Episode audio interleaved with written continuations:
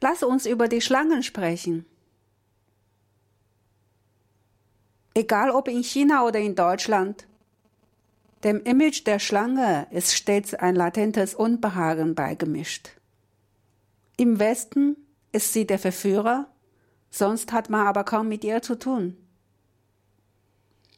In China leben klimabedingt viele Schlangen. Sie schlängeln sich ziemlich durch einen großen Teil des chinesischen Territoriums. Deshalb durchdringt sie die Sprache, die Bräuche und auch die Denkweise. In Deutschland höre ich die Leute sagen, der Drachen. Damit meinen sie eine meist ältere Frau, oft die Chefsekretärin, Schwiegermutter oder die böse Ehefrau. Aber sie nennen sie nie die Schlange. In China dagegen werden Frauen, besonders schöne Frauen, mit Schlangen verglichen. Menüsche, die schöne Schlange. Während der Kulturrevolution reichte dieser Begriff aus, um eine Frau als Konterrevolutionär zu brandmarken, ins Gefängnis zu sperren oder umzubringen. Auch bezeichnet man böse Frauen so, sie hätten She Xie Xinchang, also ein Herz und Darm einer Schlange und Skorpion. So richtig giftig und hinterlistig. Frauen und Schlangen die ewige Angst der chinesischen Männer, die die Gesellschaft zwei Jahrtausende lang beherrschten, dabei jedoch immer zutiefst befürchteten, die Frauen nicht voll im Griff zu haben. Schöne Schlangen, geschmeidig, verführerisch, abgrundtief, aber eben giftig, bösartig. Im Ungeist dieser abgedroschenen Klischees werden in China Frauen immer noch verachtet und unterdrückt.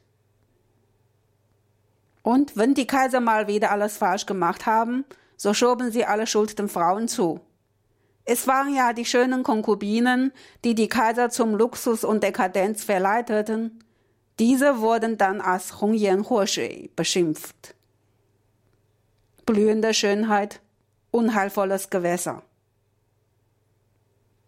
Im Alltag in der Militärstrategie spricht man von Dazao Jingshe, Yingshe Chudong, also in das Gras schlagen, um die Schlange hoch zu schrecken oder die Schlange aus dem Versteck zu locken. Da verkörpern Schlangen die Feinde, die man besiegen möchte. Jedoch möchte man den Feind nicht nur besiegen, sondern auch gern verspeisen. Die Kanton-Chinesen sind da Meister. Unter uns Chinesen gibt es einen Witz. Woran erkennt man, dass Eva keine Chinesin bzw. keine Kanton-Chinesin ist? Denn sonst hätte sie die Schlange gegessen, nicht den Apfel. Dort in Kanton gibt es Schlangenrestaurants, wo lebendige Schlangen in den Käfigen in der Auslage ausgestellt werden. Es wird nichts an der Schlange weggeworfen. Das Fleisch wird zubereitet, aus dem Knochen wird ein Eintopf, die Schlangenhaut serviert man als kalte Vorspeise wie ein Salat. Und das Schlangenblut, Schlangengallen sind kostbare medizinische Essenzen. Um auch im Jahr der Schlange das Glück zu beschwören, nennen wir Chinesen das Schlangenjahr oft das Jahr des kleinen Drachens. Somit heben wir, die wir sehr an die Zauberkraft der Sprache und Wörter glauben, alles Negative daran auf, dass wir selbst den Schlangen angehängt haben und dürfen das neue Jahr unbeschwert begrüßen. 蛇年说蛇，不管在德国还是在中国，蛇这个生物总引起大家的忌讳和不安情绪。在西方，蛇是天堂里的诱惑者，但是在实际生活中没有太多影响。在中国，由于气候关系，蛇比较多，因此蛇不仅是一个概念。 更与日常生活息息相关，在我们的语言、习俗和思考方式中都有不同程度的体现。德国人骂一个女人会骂她是一条老龙，他们一般指的是公司里比较厉害的老板、秘书啦、丈母娘啦，或者是家里令人畏惧的泼妇老婆，但是他们不会骂女人是蛇。在中国就不同了，女人，特别是美女，通常被比作美女蛇。在文革期间，一个美女蛇的称谓就足以把一个女人打成反革命，投入监狱，甚至被处死。中国人也习惯骂女人是蛇蝎心肠，她的心肠跟蛇跟蝎子一样歹毒。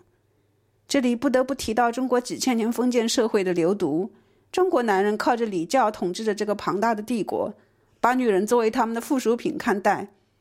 但是他们无法掩盖对女人的一种深层的恐惧心理，他们害怕无法完全掌控女人这个物种，因为她们美丽娇柔，散发着不可抵抗的诱惑力，又那么深不可测，心肠狠毒。所以中国社会几千年的封建史延续到今，对女人的歧视是根深蒂固的。比如中国古代帝王一旦亡了国或者犯了大错，那么女人也是首当其冲的替罪羊。所谓的红颜祸水，都是他们害得我们伟大的皇帝们沉溺酒色，耽误了治国的大事。同时呢，在日常生活中和军事方面，中国人也经常提到打草惊蛇、引蛇出洞。这里蛇是作为敌人的角色出场的。敌人我们要去战胜。我们中国人也喜欢把敌人吃掉，广东人吃蛇是能手。我们中国人有个笑话，你怎么知道爱娃不是中国广东人？因为如果他是广东人的话，他早就把蛇吃了，而不是苹果。西方人的原罪说也就成空，所以我们中国人没有原罪。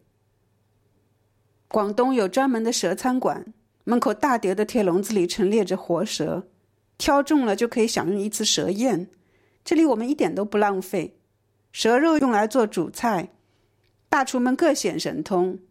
蛇骨头是一道汤，蛇皮拌一下是个好冷盘，对皮肤尤其好。蛇血和蛇胆那是中医的良药。为了在蛇年行好运，我们中国人喜欢把蛇年叫做小龙年，这样我们轻轻松松的将所有关于蛇的负面形象抹去后。蛇年还是锣鼓喧天、喜气洋洋的向我们走来。